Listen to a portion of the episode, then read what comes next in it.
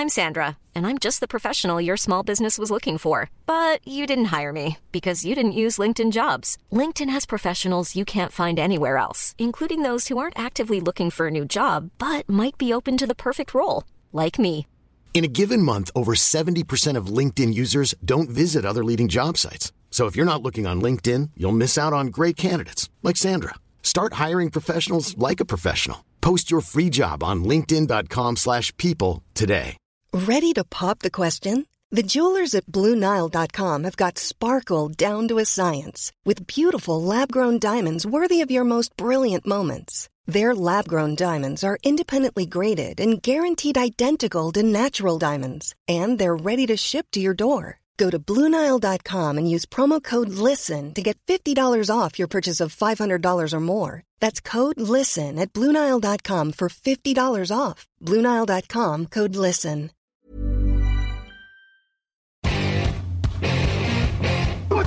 跟上咱们去跟上动起来动起来动咱们去跟上咱们去跟上 Bonjour à toutes et tous, mettez votre casque et chaussez vos crampons, on va parler draft. Et aujourd'hui un épisode un petit peu particulier puisque évidemment voilà on est dans la préparation du Super Bowl. Et donc aujourd'hui on va s'intéresser à des joueurs des deux équipes donc les Chiefs de Kansas City et les Eagles de Philadelphie et à savoir quelles étaient leurs cotes en sortie d'université donc en préparation de la draft. Et pour ce faire, ben, je suis avec quelqu'un qui commence déjà un petit peu à stresser. Eh, oui, Victor Roulier et ses Eagles sont Super Bowl. Salut Victor, ça va? Mais bonjour Jean-Michel, bonjour à tous. Je ne stresse absolument pas, monsieur. Ça va être facile, facile.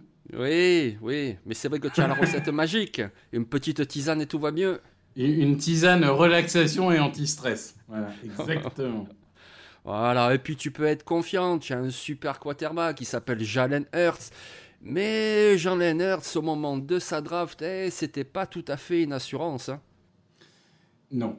C'est en fait, c'est un des joueurs qui a eu une carrière euh, très bizarre en fait en université. Il arrive comme un boulet de canon à Alabama, euh, où il est d'ailleurs nommé euh, freshman of the year, etc. Enfin, il est vraiment très très bon. Euh, bon, il y a une défaite en janvier contre Clemson, mais, vraiment une première saison euh, très très bonne. Défaite en, finale nationale, hein, si je dis pas de bêtises, ça devait être Trevor Lawrence en face, si, si ma mémoire est bonne. L'année d'après, il prend sa revanche contre Clemson, mais il est très mauvais en début de finale nationale contre Georgia. Du coup, Nick Saban prend la décision de lancer Tagovailoa, qui gagne ce match. Bon, ok. Là, il, perd sa place de titulaire, il reste quand même à Alabama. Et l'année d'après, il retrouve finalement la lumière en fin de saison dans un match contre Georgia où il mène euh, un, retour euh, assez sensationnel. La dernière saison, il est à Oklahoma. Ça se passe euh, globalement, on va le dire, hein, plutôt, plutôt très bien à Oklahoma. C'est pas évidemment, c'est pas incroyable dans le sens où il n'a pas fait une saison euh, Trophy. On le sait, à Oklahoma, il y en a eu beaucoup d'Iceman Trophy. Il y a eu des Baker Mayfield, il y a eu des Kyler Murray, etc.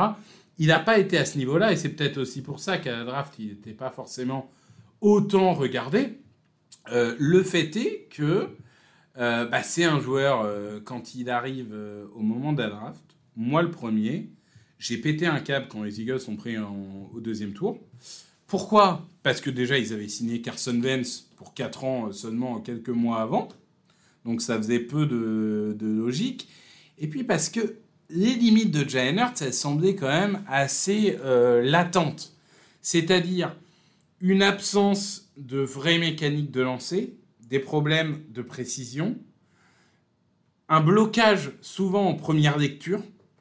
Donc du coup, c'était beaucoup de choses qui le limitaient. À l'inverse, il y avait des choses qui étaient vraiment palpitantes chez lui. Son potentiel physique, son potentiel de coureur, son leadership. Parce que ça, les moments où il était titulaire ou les moments où il était remplaçant, ça a toujours été un leader de vestiaire. À Alabama, à Oklahoma, les mecs le suivaient à la guerre. Et on le voit aux Eagles. On peut avoir, on peut être critique sur son niveau, par exemple, comme on, comme on a vu en, en finale de conférence. Mais par contre, c'est un leader. Les mecs le suivent, les mecs l'aiment, ils le disent tous, et c'est ultra important. C'est ultra important.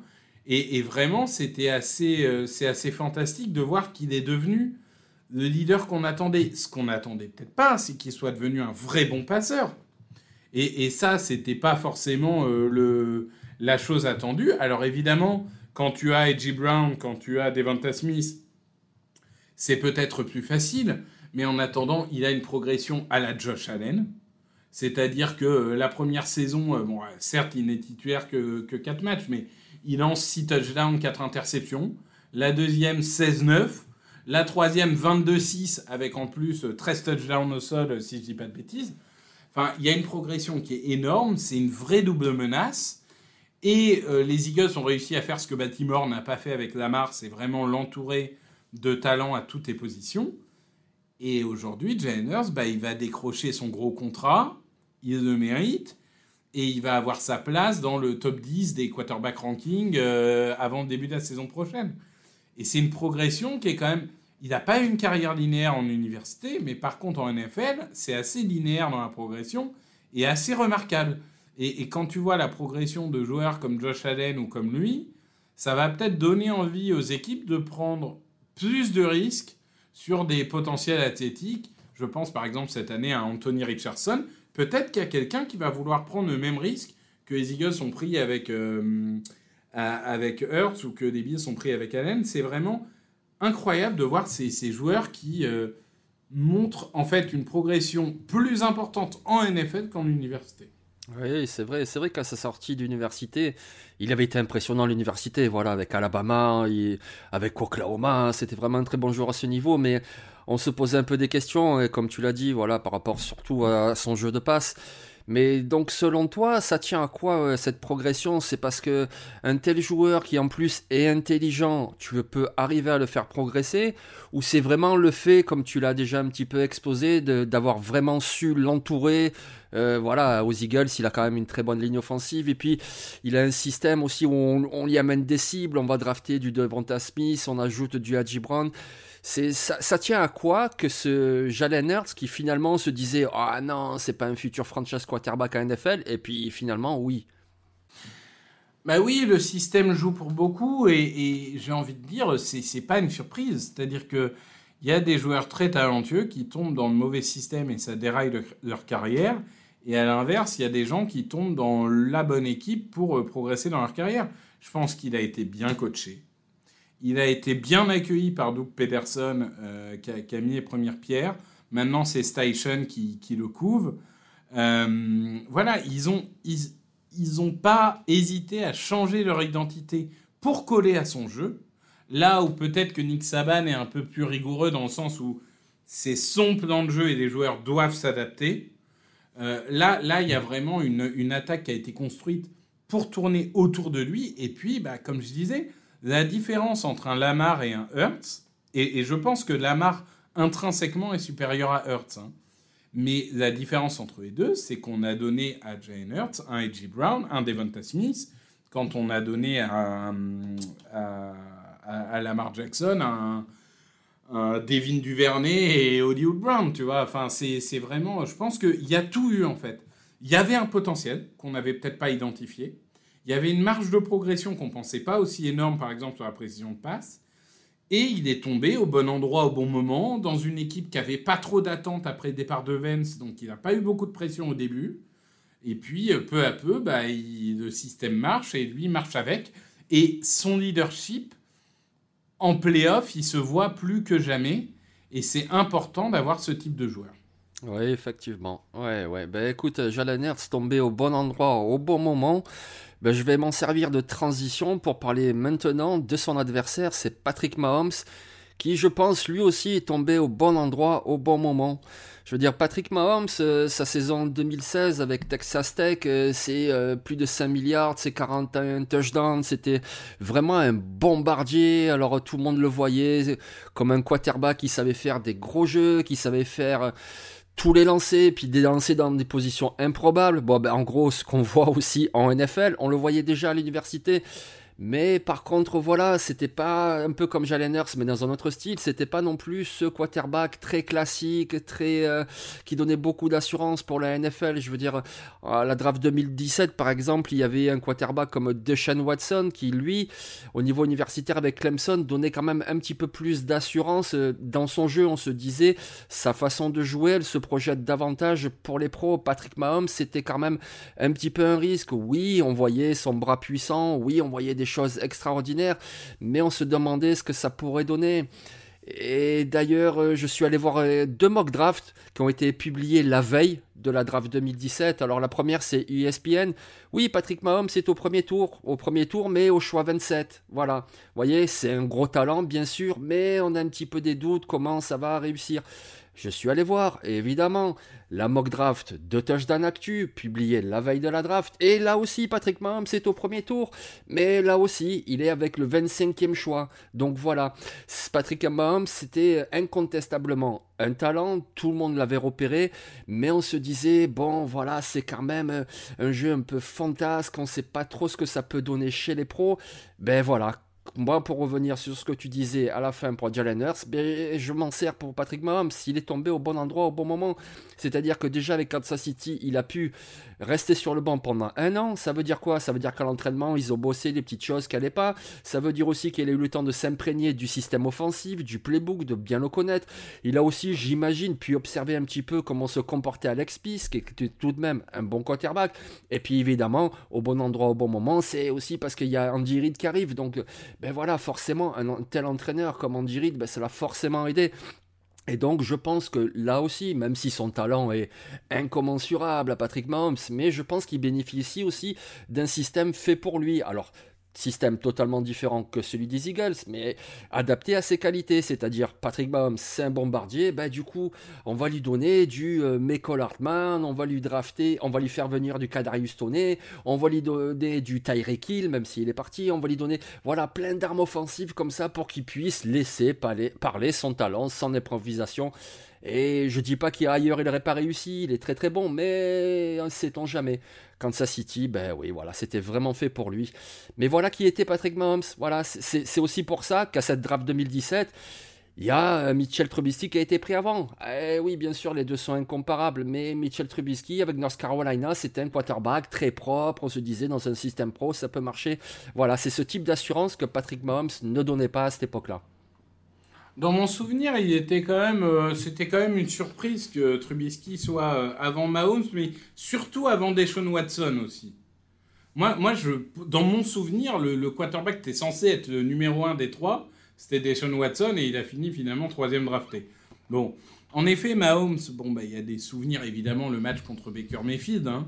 Je, vous, je vous dis juste, si un jour vous voulez aller le voir, il lance dans ce match-là 734 yards. il court 85 yards et il marque 7 touchdowns, donc évidemment. Et, et Mayfield euh, lance 7 touchdowns aussi hein, euh, dans, ce même match. Et, Mixon doit, doit en marquer 7 aussi. Enfin, c'est un match absolument délirant, évidemment. Euh, non, Mahomes, je pense qu'en effet, c'était un diamant brut.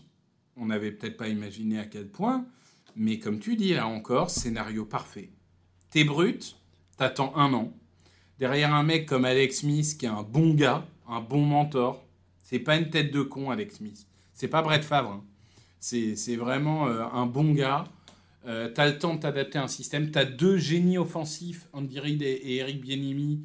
Euh, bon, alors au tout début, c'est pas, pas Bienimi, hein, mais t'as as Andy Reid, t'as as tout un coaching staff extrêmement expérimenté qui te permet de tout donner. Et écoute, sa carrière aujourd'hui, c'est le meilleur début de carrière de l'histoire de la NFL. Enfin, je veux dire, ah oui. Il n'y a, y a rien de comparable. Le seul qui est un tout petit peu comparable, c'est Dan Marino, qui a un peu des stats euh, hors du commun euh, en début de carrière. Après, c'est deux époques différentes, c'est difficile à, à, comparer, mais, euh, mais c'est absolument prodigieux. Et, c'est vrai qu'aujourd'hui, Mahomes, bah, il a une carrière quasi parfaite. J'ai envie de dire, le, la, seule chose, la seule petite tâche sur sa carrière, c'est ce Super Bowl où il est humilié contre les Bucks, ce qui fait que d'ailleurs euh, ses stats au Super Bowl ne sont pas bonnes pour l'instant, parce qu'il en a joué que deux, il y en a un où il a été particulièrement abandonné par sa ligne. Mais, euh, c'est vrai que Mahomes, c'est un phénomène. Moi, j'avais haut. Je me souviens que j'avais Watson 1, Mahomes 2, Trubisky 3. Mais jamais, jamais j'aurais pensé qu'il puisse monter aussi haut, aussi vite. 50 touchdowns la première euh, saison où il est titulaire. C'est pas possible, quoi. C'est pas possible. D'habitude, ce genre de joueur explosif en college football, bah, ils n'arrivent pas à faire la transition NFL, ou en tout cas pas autant. Et lui, il a réussi. Parce que il y a un monde alternatif où Patrick Mahomes, c'est Zach Wilson. Et il s'exprime jamais en NFL et c'est une catastrophe, tout le monde parle de bust. Sauf que lui, non. Il a réussi à faire exactement, voire mieux que ce qu'il faisait euh, en université. Il a réussi en NFL. C'est prodigieux, c'est prodigieux. Oui, ben c'est ça. Ben écoutez, voilà, euh, on va avoir un très beau match a priori entre les Eagles et les Chiefs. Et donc ces deux équipes seront conduites par euh, deux quarterbacks qui étaient des paris à leur sortie d'université. Après, ces deux équipes, évidemment, une équipe, ça se construit lors du marché, la free agency, mais également lors de la draft. Et parfois, il y a des particularités comme ça. Et toi, là, Victor, pour les Eagles, tu vas nous parler de deux joueurs qui ont vraiment dépassé ce qu'on appelle les limitations physiques. Vous en entendez souvent parler lors de la draft, c'est-à-dire le lineman offensif qui a des bras trop courts ou qui est trop léger, c'est-à-dire le receveur ou le cornerback qui est trop fin, trop petit, trop léger. Euh, et bien pourtant, ces joueurs, voilà, ont dépassé ces limites physiques. Mais oui, c'est, on le voit souvent. Oh machin, il a, il a des bras trop petits. Oh machin, il, il a une envergure euh, machin. Oh machin, il est trop lent. Oh machin, il est trop petit. Oh nanana. Pourquoi il y a ça? C'est parce qu'il y a une réalité statistique, c'est que 80% du temps, les grands athlètes deviennent, deviennent des grands joueurs et les athlètes limités deviennent des joueurs limités. C'est triste, mais c'est le cas. Sauf que il y a des joueurs dont le talent euh, transparaît euh, plus qu'ailleurs. Et c'est vrai que là où c'est le plus choquant, c'est un mec comme Devonta Smith. Devonta Smith, il est tellement bon qu'il est Esman Trophy. Je veux dire, un, un, receveur qui reçoit le trophée de meilleur joueur universitaire, c'était pas arrivé depuis 30 ans.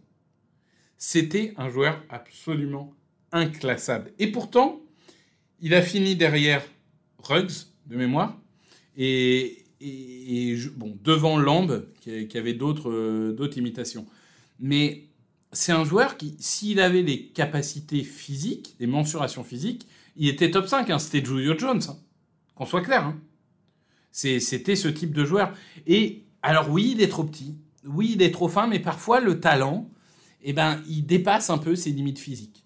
C'est-à-dire qu'il est trop fin, mais il gagne c'est un contre un. Parce qu'il se bat. Parce qu'il saute plus haut que les autres. Parce qu'il est plus rapide que les autres. Parce qu'il a des tracés qui sont extraordinaires. Jerry Rice, le plus grand receveur de l'histoire, c'est pas le plus rapide. C'est pas le plus physique. C'est pas euh, celui qui saute le plus haut. Il avait les meilleurs tracés. Et Devonta Smith, c'est un joueur comme ça. C'est un joueur de tracé. Euh, c'est un joueur qui maximise chaque action. Et c'est assez formidable. Moi, je me souviens du match contre les. Pardon, pas les, Commanders maintenant. Voilà.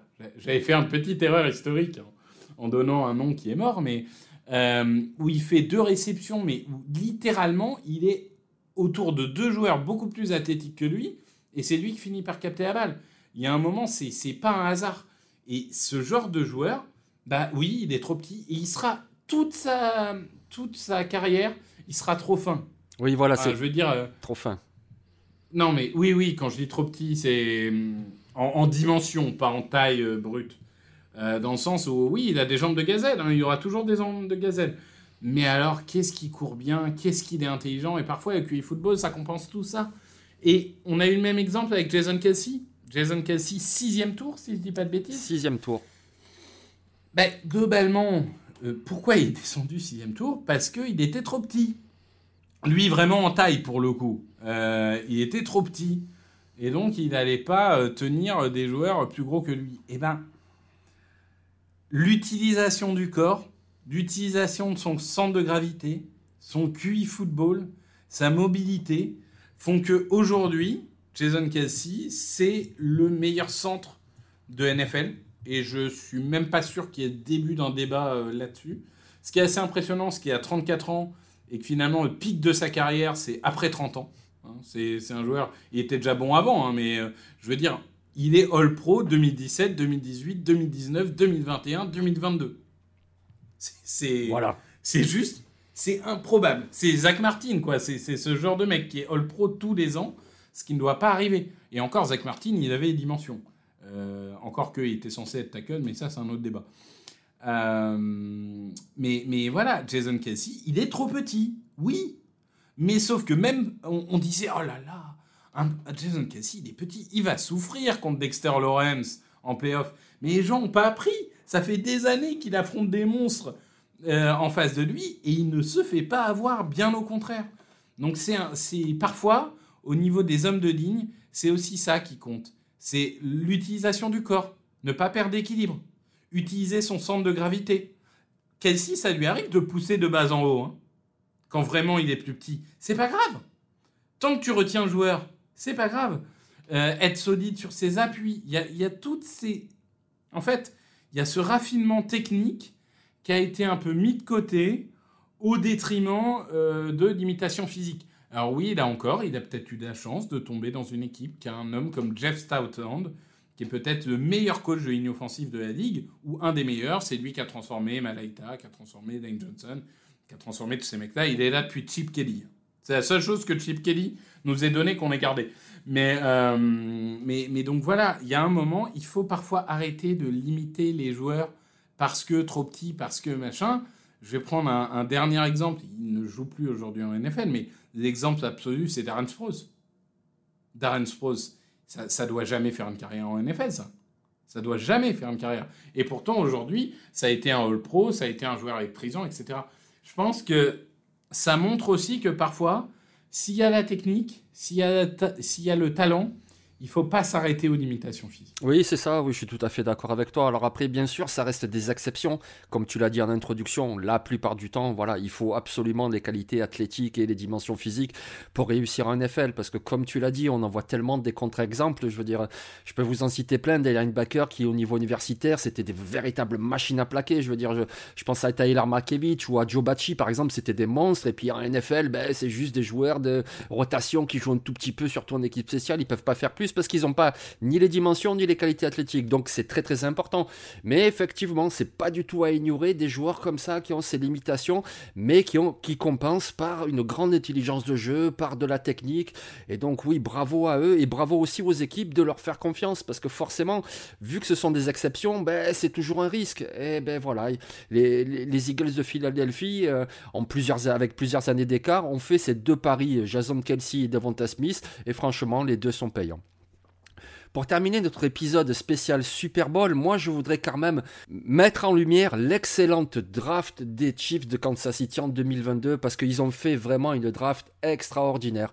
Alors on va commencer par les deux choix du premier tour, c'est euh, le defensive end George Karlaftis et le cornerback Trent McDuffie, je veux dire, George Karlaftis, il commence la saison un petit peu timidement, il est dans la rotation.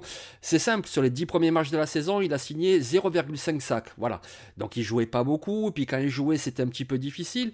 Et puis sur les 7 derniers matchs, il a signé 6 sacs. Voilà.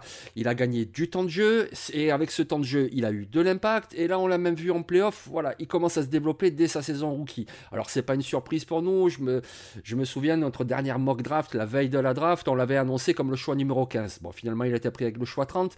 C'est un très bon joueur. Trent McDuffie, qui a eu un petit peu des soucis, notamment de blessures en début de saison, on commence à bien le voir en fin de saison.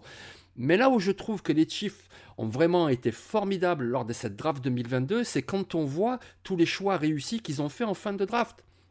Je parle des cornerbacks Joshua Williams, pris au quatrième tour. Et puis attention, qui venait vraiment de nulle part. Hein. Je crois que c'était Fayetteville State, euh, sa fac, euh, je suis pas certain, mais c'est quelque chose comme ça, en tout cas en division 2. Oui, un, truc improbable, oui. J'ai Watson, aussi, choisi au septième tour. Euh, voilà, et c'est des superbes coups. Je veux dire, Jalen Watson, je me souviens, on en avait parlé l'année dernière avec toi, Victor, lors d'un podcast. On fait la catégorie sleeper, d'ailleurs, vous les retrouverez cette année. On fera également cette catégorie. On avait mentionné Jalen Watson. Et on avait mentionné qu'à un moment donné de son cursus universitaire, mais il jouait plus au football, tout simplement. Il devait s'engager avec USC, puis il y a eu des soucis, il s'est pas engagé et il s'est retrouvé sans rien du tout. Sa mère travaillait dans un Wendy's, c'est-à-dire un fast-food, et pendant un an, il a travaillé dans un fast-food. Voilà le gars. Bon, finalement, après, il a su rebondir à Washington State, et puis ensuite, il a fait un super pro notamment les tests athlétiques, dont on parlait tout à l'heure. Il a montré beaucoup de réalité, ce qui lui a valu d'être drafté. Mais bon, quand il est drafté au septième tour, ben voilà, nous, ce joueur, on le connaissait, on se disait, ben oui, au septième tour, c'est malin, il apportera peut-être un petit peu de rotation.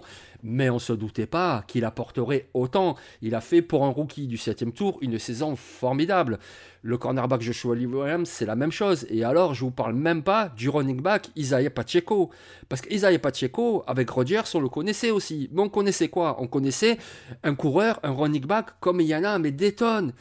Tonnes, voilà. On l'avait vu avec Rodgers, ok, il est pas mauvais. On se disait, ben voilà, après la draft il aura un petit contrat pour faire un training camp, et puis sait-on jamais, il se retrouvera peut-être dans un practice squad. Non, déjà il est passé au NFL Combine, il a été extraordinaire dans les tests athlétiques, et il a été drafté au septième tour. Mais là aussi, on se disait, bon d'accord, c'est un petit peu de rotation, on verra bien. Euh, Isaiah Pacheco, mais il a fait une saison extraordinaire. Donc l'un dans l'autre, quand on regarde la draft des Chiefs, c'est juste extraordinaire. Trent McDuffie, George Karlaftis, le receveur Sky Moore qui a un petit peu plus de mal, mais on voit qu'il a du talent. Ensuite, ils ont pris Brian Cook. On l'a vu la semaine dernière en finale de conférence. Le safety, il s'est montré. Voilà, Joshua Williams, Darian Kinnard, Jalen Watson, Isaiah Pacheco. Moi, j'ai vraiment envie de souligner cette draft. Elle est exceptionnelle, du début à la fin. Et je dis pas que c'est grâce à ça que tu vas au Super Bowl. Non, bien sûr, c'est avant tout avec ton coach Andy Reid, avec Patrick Mahomes, Travis Kelsey, avec Chris Jones. Oui, bien sûr. Mais un 53, il faut le compléter et ils l'ont complété admirablement. Oui, bah, je pense que tu as, tout dit. C'est vrai que c'est. On, en parlait d'ailleurs dans le, podcast euh, euh, de débrief des finales de conférence. Enfin statistiquement, c'est anormal d'avoir une classe entière qui contribue à ce point en finale de conférence. Et c'est pas leur première bonne draft. Je veux dire, la draft de l'année dernière était très bonne aussi. Il y a une continuité, il y a une recherche de talent, il y a une recherche de profondeur d'effectifs. Il y a encore deux ans, trois ans, on disait oui, Kansas City, c'est des stars, mais il y a des trous, même quand ils ont été champions. Euh, et finalement, là, il n'y a plus de trous. La ligne, elle est complète. La ligne défensive, il y a du matos. Les linebackers, il y a du matos. Les defensive backs, il y a du matos. C'est ça aussi. Et, je pense que c'est une des choses que, que les Eagles et, les Chiefs sont en train de montrer, c'est que avoir des stars et des beaux titulaires et tout, c'est très bien. Et il en faut. Mais la question, c'est, OK, je commence la saison. Est-ce que j'ai 7 linemen offensifs qui peuvent contribuer? Est-ce que j'ai 6-7 defensive line qui peuvent contribuer? Est-ce que j'ai 7-8 defensive back qui peuvent contribuer? Si j'ai ça, l'adversité, elle me touchera beaucoup moins que si je suis euh, dans un risque parce que euh, j'ai une politique qui est différente ou, ou je prends des risques et tout. Parfois, il faut savoir doser entre prendre des stars et il faut savoir doser aussi entre accepter de prendre des joueurs qui ont peut-être un moins grand potentiel mais qui seront forcément utile dans la rotation. Et puis, il y a une chose, quand même, avec Andy c'est la patience. Car Laftis, sa première partie de saison, il est pas bon. Et c'est pas grave. Je veux dire, t'es rookie, t'apprends le métier, c'est pas grave. honnêtement. Mais Andy Reid, ok, la patience. Il va attendre, il va le, mettre dans des. Il va chercher les schémas où il va se sentir confortable, il va l'accompagner, il va lui permettre de progresser. Et ça marche, en fait. Et ça marche. Et c'est ça qui est super important. Et, que parfois on oublie, c'est que euh, pour bien se développer, avoir ce type de coach, bah, c'est quand même plutôt une très bonne chose. Ouais. Ben donc voilà, on a voulu vous parler un petit peu de comment on construit euh, deux équipes euh, via la draft et puis aussi quels étaient les codes des quarterbacks. C'est quand même incroyable de constater que c'était pas des numéros 1 de draft, c'était pas les joueurs les plus cotés. Et finalement, c'est ceux qui réussissent le mieux. Donc voilà, on s'approche donc, il reste 8 jours, Victor, hein, tu vas tenir 8 euh, jours pour ce Super Bowl entre les Eagles de Philadelphie et les Chiefs de Kansas City. Ah, ça va être dur, ça va être dur, mais on va tenir. C'est 9 jours, hein, je crois d'ailleurs, mais bon, c'est pas grave. C'est du détail. Ah, ouais, oui, voilà. Voilà, et bon week-end à tous. Et puis n'oubliez pas que demain, c'est donc le match du Senior Bowl entre l'équipe américaine et l'équipe nationale. Et évidemment, ça vaut le coup. Évidemment, avec Victor, on reviendra dessus sur cette semaine du Senior Bowl, car il y a énormément de bons joueurs à observer. Et voilà, on vient de le voir avec les Chiefs et les Eagles. C'est très très important de construire son effectif avec ces joueurs-là. Eh bien, merci Jean-Michel. Merci à tous. Allez, bye tout le monde.